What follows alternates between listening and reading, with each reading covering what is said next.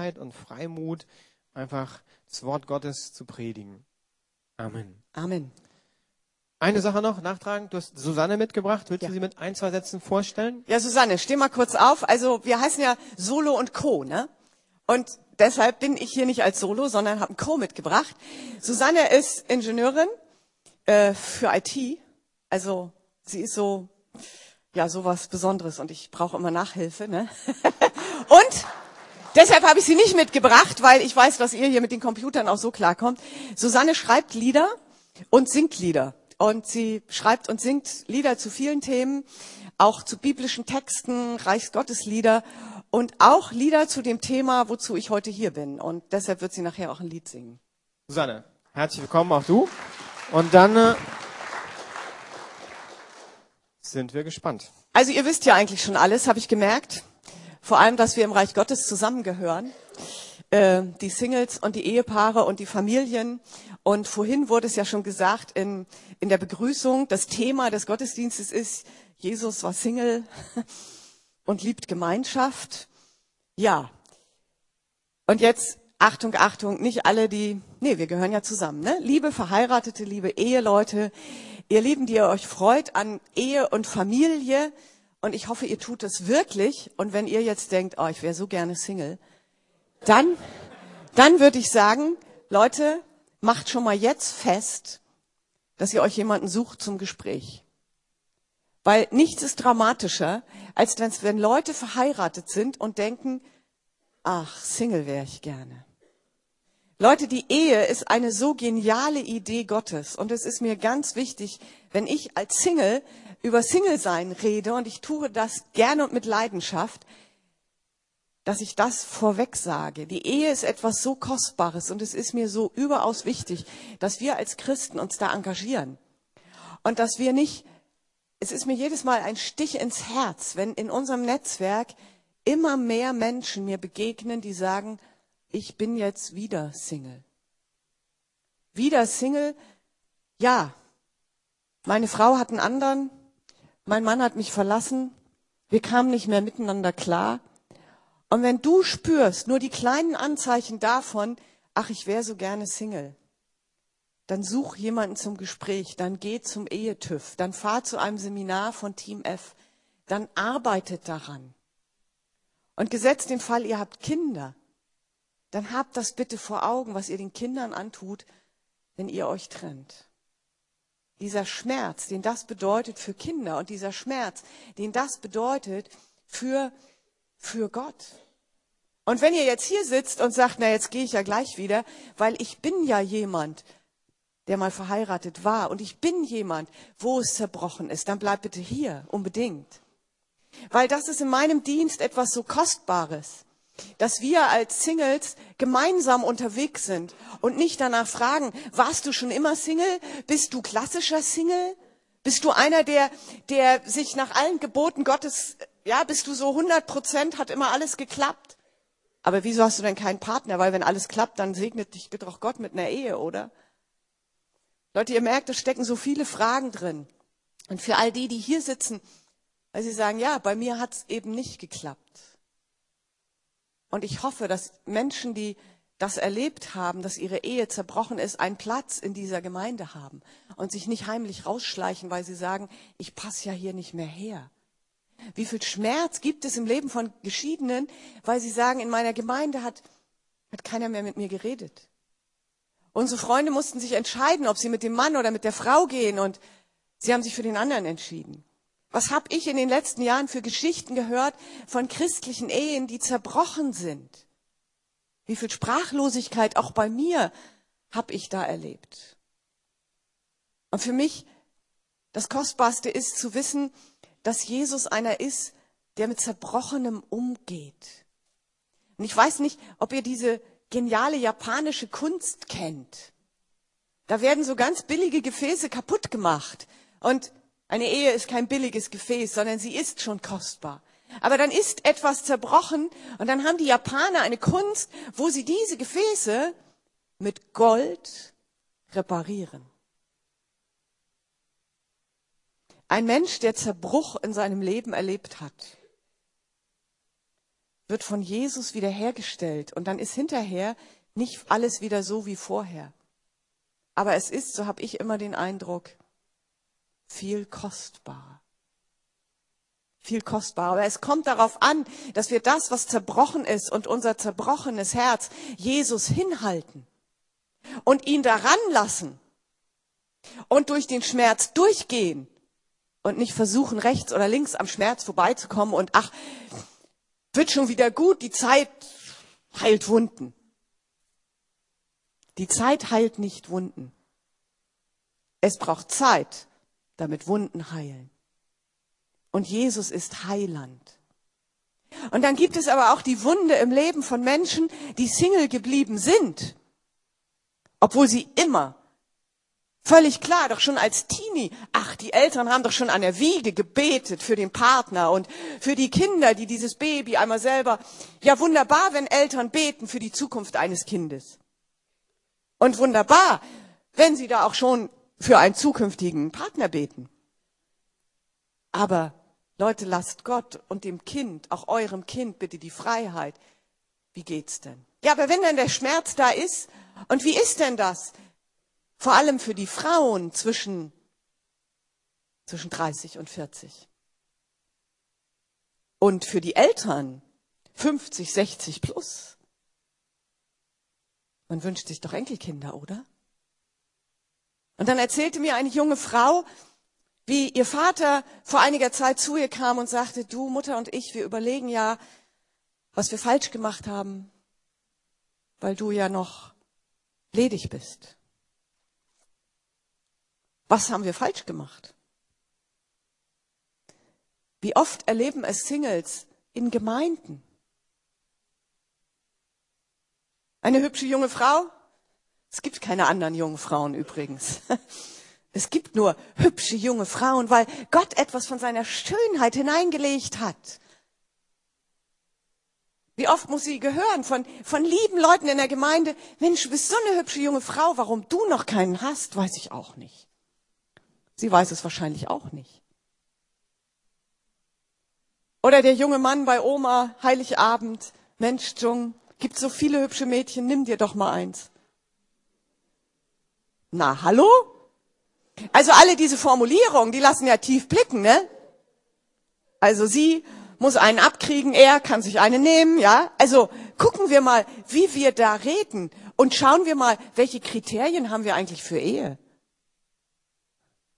Und welchen Maßstab für hübsch?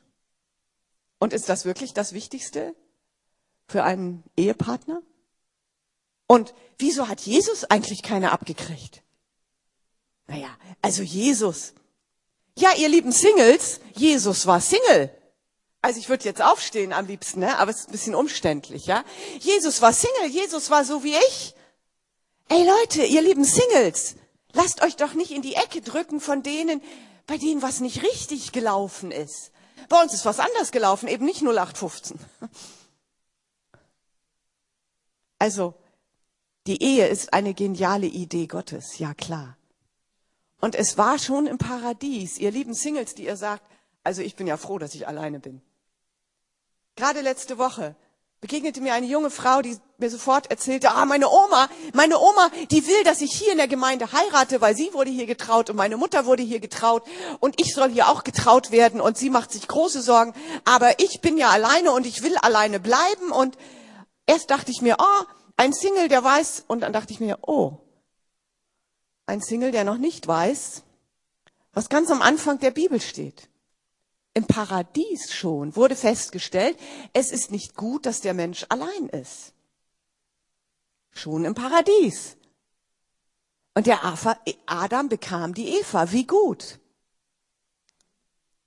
Und dann war es völlig klar. Das war ja schon bei der Schöpfung festgelegt. Seid fruchtbar und mehret euch. Ja klar. Der Mensch ist für Gemeinschaft geschaffen. Der Mensch ist für Ehe geschaffen. Seid fruchtbar und mehret euch. Der Schöpfungsauftrag Gottes steht über dem Leben eines Menschen und im Alten Testament ist es ein Unding. Ja, das nimmt, das nimmt einer Frau die Würde, keine Kinder bekommen zu haben. Ihr kennt die Geschichten von Rahel, von Sarah, von Elisabeth. Ja, das war ja dramatisch, furchtbar. Da musste man beten, dass doch diese Frau einen Mann, dass sie durch den Mann ein Kind, das war gesetzt. Für die Juden undenkbar, dass man keine Kinder zeugte oder gebärte. Gebar. Ja, so irgendwie, ne? Also zur Welt brachte. Und manchmal habe ich den Eindruck, das denken wir immer noch. Ja klar, der Schöpfungsauftrag gilt immer noch, ja klar. Aber wie war denn das bei Jesus? Jesus, ein jüdischer Rabbi, der war verpflichtet, Kinder zu zeugen. Ja, aber Jesus war doch Gott. Und wir haben ihn doch gerade auch angebetet als Gott. Ja, aber Jesus war doch auch Mensch, oder? Aber, ja, aber so, so ganz? Ja, also, er war ganz Mensch, oder? Also, sonst würde ich ja sagen, müssen wir euch mal irgendeiner theologischen Kommission äh, vorstellen, ja? Also Jesus war ganz Gott, ganz Mensch, er war jüdischer Rabbi und er war Single. Also man hat das damals noch nicht so genannt. Und er hat ja mit seinen Jüngern über alle Themen dieser Welt geredet, so ungefähr. Er hat, das können wir lesen in Matthäus 19, mit seinen Jüngern geredet über Ehe und über Ehescheidung. Und dann sagt einer der Jünger, also wenn das so ist mit Mann und Frau, dann ist es ja besser, nicht zu heiraten. Also das ist revolutionär. Das kriegen wir heute nicht mehr mit, weil wir nicht in dem jüdischen Kontext leben, wo es sowas gar nicht geben konnte. Und dann sagt Jesus, Matthäus 19, Vers 11, sagt er so mit, mit Anlauf so, wahrlich, wahrlich so, es werden nicht alle fassen, was ich jetzt sage. Schon auch besonders. Es werden nicht alle fassen. Es gibt Menschen, die sind von Geburt an verschnitten. So übersetzt es auch die Elberfeller und auch die neue Luther-Übersetzung ist wieder dahin zurückgekehrt, uns dieses zuzumuten. Es gibt Menschen, die sind von Geburt an verschnitten. Es gibt Menschen, die werden durch andere Menschen verschnitten. Und es gibt Menschen, die verschneiden sich selbst um des Reiches Gottes willen. Wow, verschnitten. Da steht im Griechischen Eunuchtistei. Eunuchen. Ah. Verschnitten. Damals in dieser früheren Kultur, übrigens in unserer Kultur auch noch erschreckend lange, wurden Männer verschnitten, um ihre hohen Knabenstimmen zu erhalten. Kastriert ein Eingriff, ein körperlicher Eingriff oder an Männern, um den Harem zu bewachen. Menschen wurden durch andere Menschen verschnitten. Die zweite Gruppe, über die Jesus spricht, und da können wir ja sagen, also sowas gibt's ja bei uns nicht mehr, das macht ja keiner mehr. Menschen, die durch andere verschnitten werden. Luther übersetzt oder es wird übertragen, das ist ja verschnitten, was meint es? Jesus spricht ja auch oft in Bildern, sind Menschen, die von Geburt an verschnitten sind. Was heißt das? Zur Ehe unfähig, übersetzte Luther. Zur Ehe unfähig. Ja. Menschen, die von Geburt an anders sind, da muss man ja drüber nachdenken, ne? Und gerade wenn es um den Bereich von Ehe, von Sexualität geht, gibt es ja so einen heißen Streit, ne? Von Geburt an oder erworben. Und ich sage immer, Christen streiten sich manchmal über Fragen, wo man gar nicht sagen kann, es war so es war so. Es gibt ja vielleicht, also ich horchte irgendwann mal auf, als ich diese Stelle ganz neu entdeckte. Es gibt Menschen, die sind von Geburt an verschnitten. Da ist was anders, was auch immer das heißen mag. Und da sind Menschen, die sind von anderen Menschen verschnitten. Ja, das kann man verstehen als diesen körperlichen Eingriff, der zu anderen Zeiten oder in anderen Kulturen üblich war. Aber, liebe Leute, ich bin zutiefst davon überzeugt, dass es diese Gruppe auch heute gibt und sie wird immer größer. Menschen, die nämlich durch, ihren Ein, durch einen Eingriff durch andere Menschen in ihrer Bindungs- und Beziehungsfähigkeit beschnitten werden. Wer ein bisschen was weiß von Entwicklungspsychologie, weiß, dass in den allerfrühesten Augenblicken eines menschlichen Lebens, noch vorgeburtlich und dann in den frühesten, in der frühesten Kinderjahren ganz viel geschieht im Blick auf Beziehungs- und Bindungsfähigkeit eines Menschen. Und wenn Menschen dort aufwachsen, so dass diese Fähigkeit sich nicht entwickeln kann, dann geschieht da etwas, das hat Folgen fürs ganze Leben. Traumatische Erfahrungen, Missbrauch, all das. Da will ich jetzt keinen Vortrag drüber halten. Ich denke, ihr arbeitet zu diesen Themen und habt Seminare. Aber es gibt so viele Menschen auch unter uns, die sind nicht beziehungs- und bindungsfähig. Was haben wir denen in der Gemeinde zu bieten? Ich bete für dich, dass du einen Partner findest.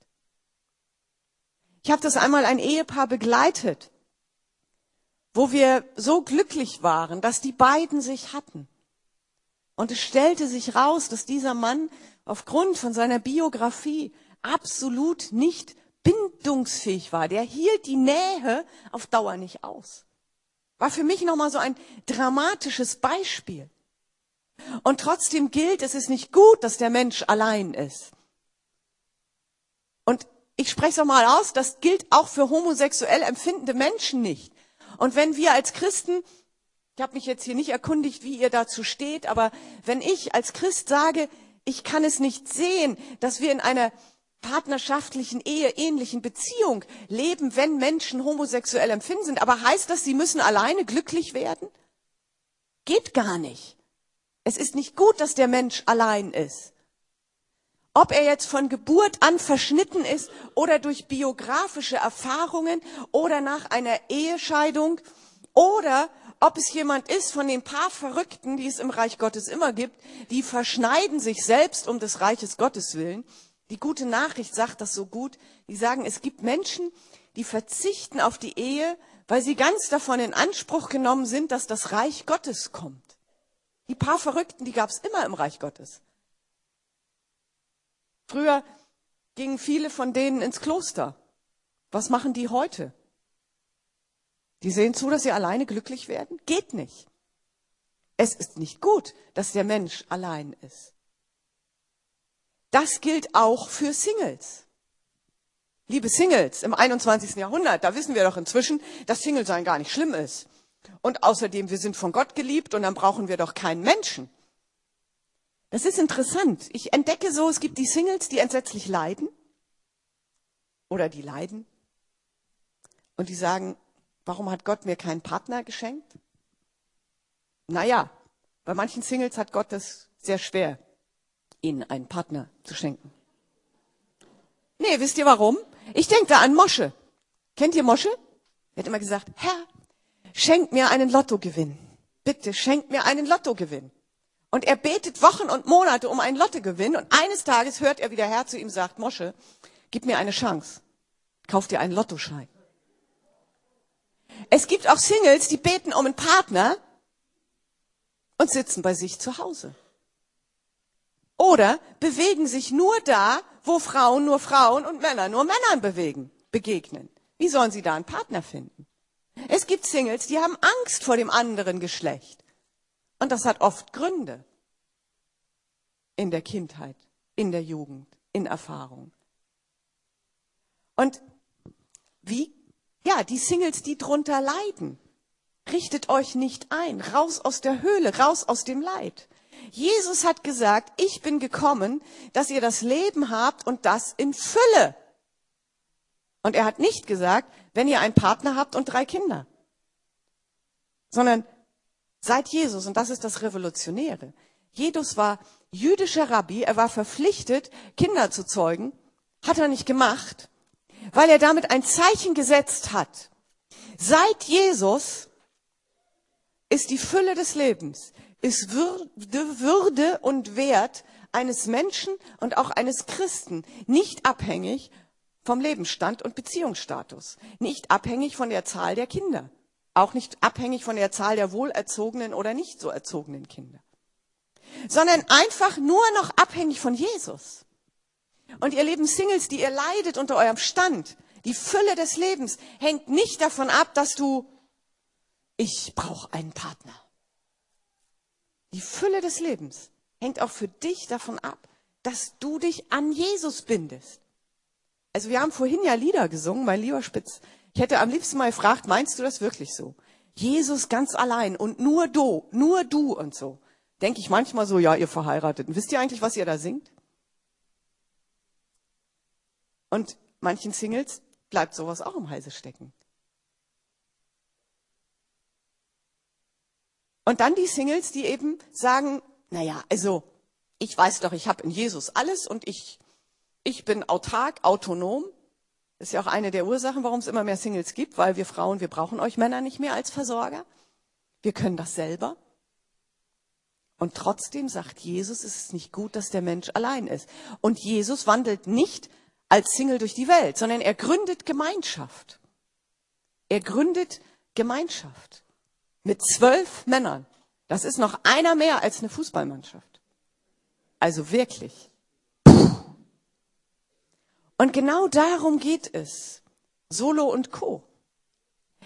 Unser Netzwerk ist unterwegs, weil wir entdecken, die Fülle des Lebens hat damit zu tun, dass wir in Beziehung leben.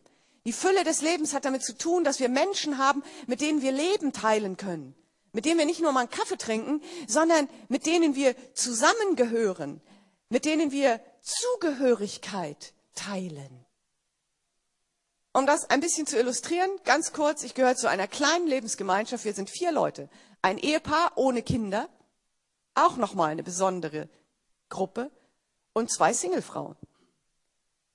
Drei wohnen so in einem Kiez, würde man auf Berlinerisch sagen. Die vierte wohnt 500 Kilometer weit weg. Wir sind Lebensgemeinschaft. Wir gehören zusammen. Und wenn diese Singlefrau zu uns kommt, kommt sie nicht zu Besuch. Ein Single ist nämlich entweder alleine zu Hause oder zu Besuch. Wisst ihr, wie bekloppt das ist? Überall auf dieser Welt zu Besuch zu sein oder alleine? Aber eine WG, wisst ihr, also WG auf Dauer muss ich jetzt nicht haben. Aber wir haben die Wohnung gemeinsam gemietet. Und wenn sie zu uns kommt, kommt sie in ihr Zimmer. Sie kommt zu den Menschen, mit denen sie zusammengehört. Also Leute, stimmt Susanne, ein Single muss nicht einsam sein. Das ist nämlich nicht gut. Das macht unser Leben grau. Und ich finde, auch Singles sollten bunt leben. Und dafür brauchen wir Gemeinschaft. Ein Single muss nicht einsam sein.